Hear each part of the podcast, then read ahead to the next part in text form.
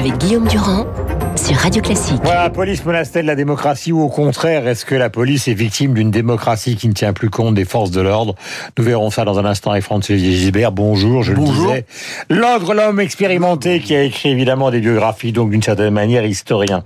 Est-ce que vous pensez, puisque c'est dans les journaux ce matin, tout à l'heure David en parlait, que Mein Kampf nécessitait d'être réédité sous ce titre bizarre, historiciser le mal? Pas vraiment, mais c'est une histoire de fou, hein, faut fournir au départ. Et c'est d'ailleurs l'illustration d'une époque où on ne veut pas nommer les choses, on ne veut pas nommer le mal, ni, le- ni même le, le regarder en face. Alors, si vous vous souvenez bien, en 2015, les éditions Fayard avaient décidé de publier Mein Kampf a- avant de faire marche arrière. Pourquoi? Parce qu'il y avait un tollé absolument général. Jean-Luc Mélenchon euh, était monté au créneau, je sais pas si vous vous souvenez, dans quel monde vis-tu, Jean-Luc Euh, À, à- à- à- à l'âge de pierre, au Moyen Âge? Parce qu'il y a belle lurette que Mein Kampf peut s'acheter dans les maisons d'édition. En France, les nouvelles éditions latines, au Canada, partout, on peut le trouver sur Internet. D'ailleurs, c'est pour ça que la, la- la réaction de la presse française, enfin de certains journaux aujourd'hui, est juste simplement hallucinante. C'est la maladie des élites, hein, euh, dans les médias comme, dans- comme partout. Elles ne savent pas que le monde a changé et que Mein Kampf est disponible depuis des années Sur et de Internet. partout, partout. Alors, devant le barouf provoqué à l'époque, en 2015, euh, la très intelligente patronne des éditions Fayard, Sophie de Closet, une femme absolument remarquable, bon, elle a tout fait, elle, a compris, hein, et elle, a reballé son truc, et elle a tout fait pour éviter la polémique. Et qu'est-ce qu'elle a fait? Eh ben, elle a accompagné, parce que vous parliez du titre, évidemment, qui a changé, mais il y a aussi un gros appareil critique qui a été concocté d'ailleurs par des, des historiens réputés. Des fois qu'on prendrait euh, à la lettre les divagations d'Hitler, parce que les lecteurs sont supposés être cons. Le titre a changé, hein, que vous disiez, historiciser le mal.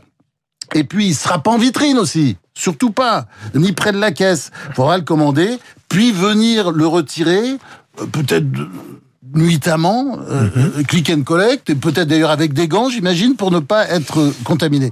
Voilà le monde euh, que les chiens de garde du politiquement Alors, Il correct faut rappeler que c'est un livre qui a été écrit en 1924-25. à la- à la- Il est- oui, à la forteresse de Landsberg, où il était en prison après son putsch raté. Voilà. Les deux idées qui sont dans, dans ce livre, c'est qu'effectivement, euh, la vie est une sorte de lutte à mort entre les forts et les faibles, et un combat sans merci entre les races dominantes et les races serviles.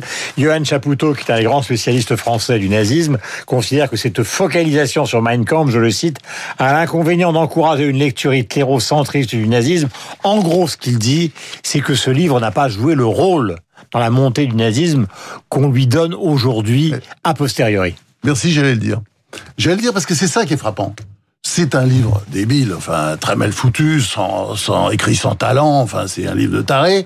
Et en plus, ça n'a pas été un succès, contrairement à ce qu'on nous raconte depuis des années. Ça a été une toute petite vente. Et c'est vrai que le premier tome, il a réussi à en vendre 25 000. C'est parce qu'il faisait, quand il faisait ses tournées politiques, il, il, euh, il réussissait à, oui, avec les signatures, il arrivait à en vendre quelques-uns. Mais enfin, pour l'époque, c'était très faible. Mais c'est ça qui est incroyable. Tout ce cirque qu'on fait, c'est un mauvais livre qui n'a pas marché. Et s'il a eu le les scores qu'on a dit. Non, mais pourquoi il a eu ce score qu'on a dit? C'est parce que euh, à partir du moment où il était euh, au pouvoir à partir de mille- de 1933, évidemment, il y a eu la vente forcée. Alors on trouve euh, des centaines et des centaines de milliers d'exemplaires, mais c'est un truc qui n'a pas marché. Et moi, moi, je veux dire aussi, euh, pourquoi est-ce qu'on nous bassine tout le temps avec Mein Kampf, par exemple, et qu'on parle jamais de la France juive? C'est un livre intéressant parce que c'est la, la Bible des antisémites français.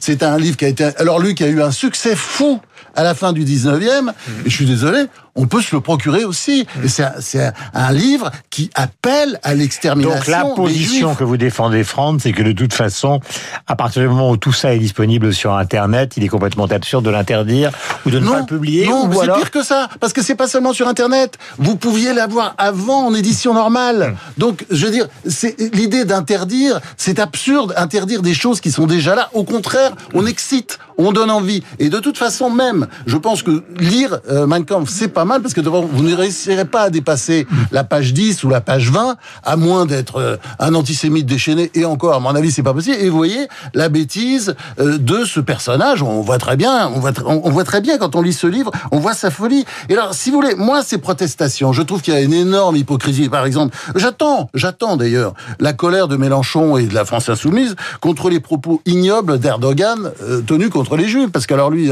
question antisémitisme, Erdogan, le, le, le sultan de Turquie, il est bien là, il est bien vivant. Hein mais ça, on n'en parle pas. On n'en parle pas. Je vais pas On en parle pas, répéter. si, on en parle, hein. Je vais pas. Non, mais je vais pas répéter ses propos parce que ça salit la bouche. Hein, ça, je peux pas faire ça. Mais en tout cas, je remarque que ces propos n'ont pas troublé la digestion de la France insoumise. Euh, question concernant la police, je présentais le sujet tout à l'heure. Est-ce que c'est une menace euh, contre la démocratie qu'une pression de policiers très nombreux, une trentaine de milliers, euh, donc euh, manifeste face à l'Assemblée nationale, ou est-ce qu'au fond c'est une juste revendication des forces de l'ordre qui considèrent que justement la démocratie ne les aide pas, les a laissés traîner dans une misère et dans une sorte de déliquescence, en partie liée à ce qu'ils considèrent comme étant le défaut essentiel du système français actuellement, à savoir un laxisme de la justice.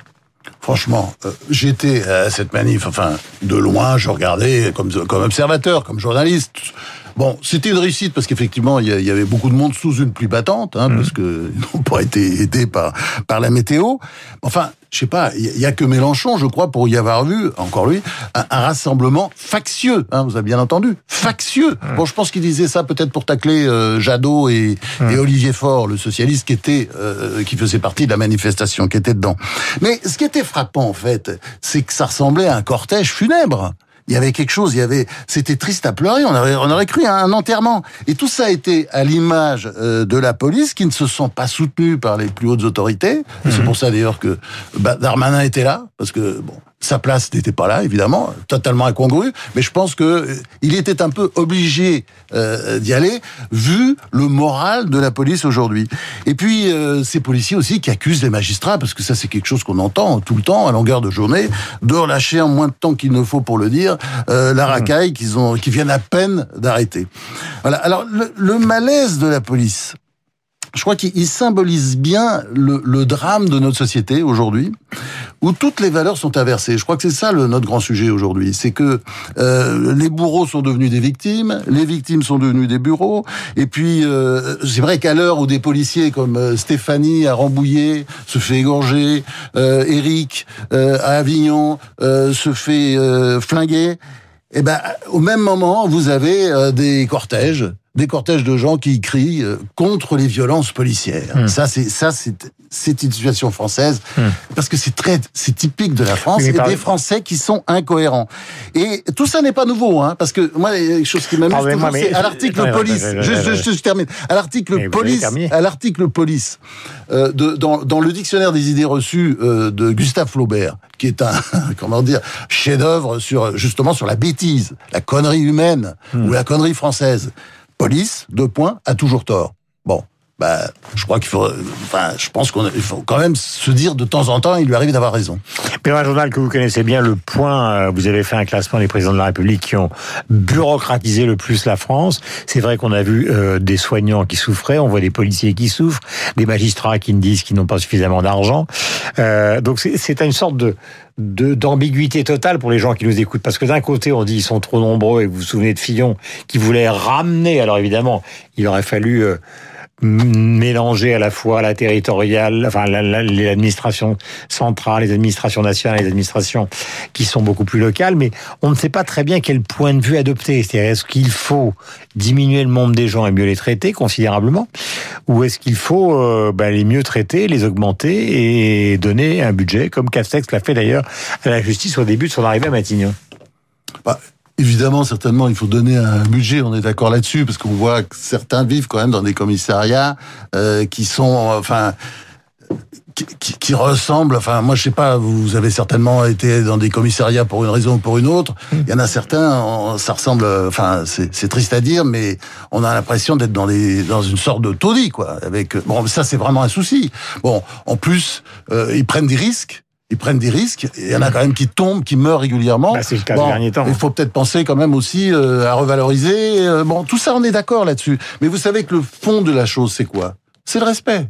les policiers ne sont plus respectés, comme les pompiers, comme les médecins, comme les profs. C'est ça le problème. C'est un problème global de société. Et c'est vrai peut-être que les, les policiers en prennent un peu plus que les autres. Voilà pour la manifestation d'hier. L'autre sujet qui est important, c'est la reprise. Euh, selon Bercy, parce qu'on est dans une situation où les gens tiennent un discours qui est souvent pessimiste. Eh bien, selon Bercy, alors vous me direz que Bercy c'est le pouvoir, donc le pouvoir c'est Emmanuel Macron, euh, par le biais de son ministre, euh, qui est Bruno Le Maire.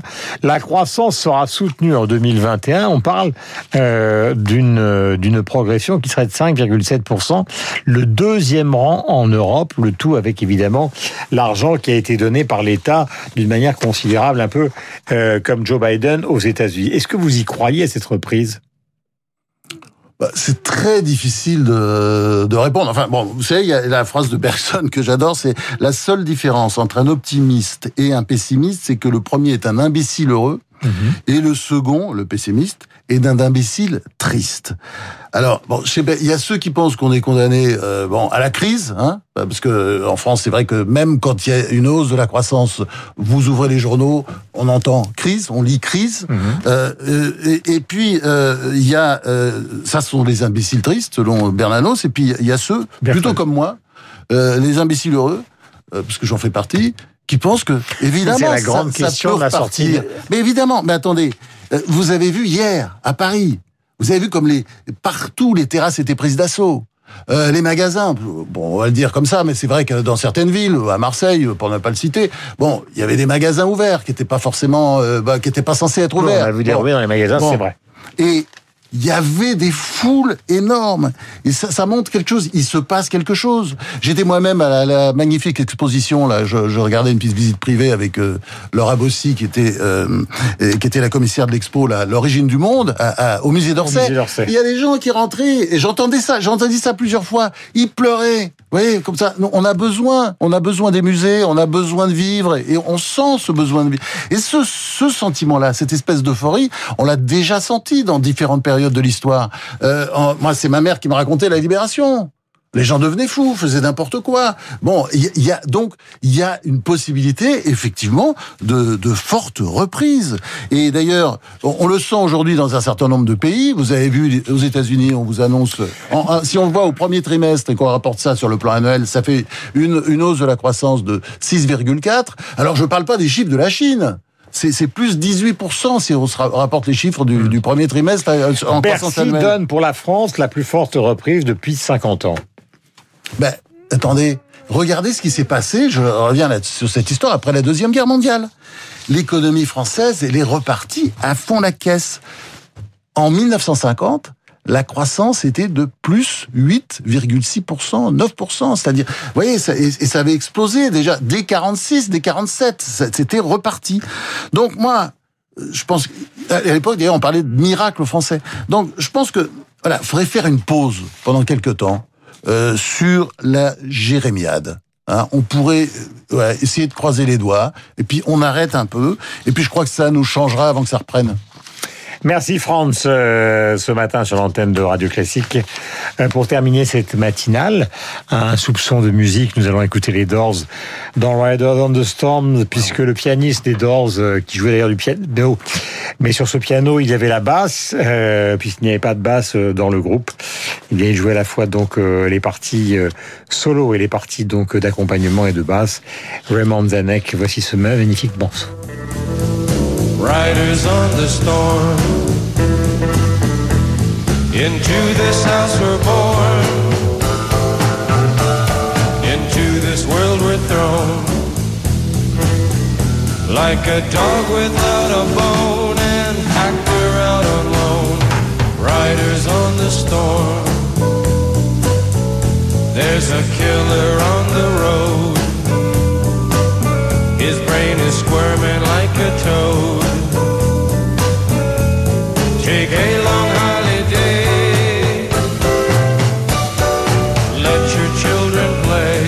Les paroles euh, de Jim Morrison, There is a Killer on the Road.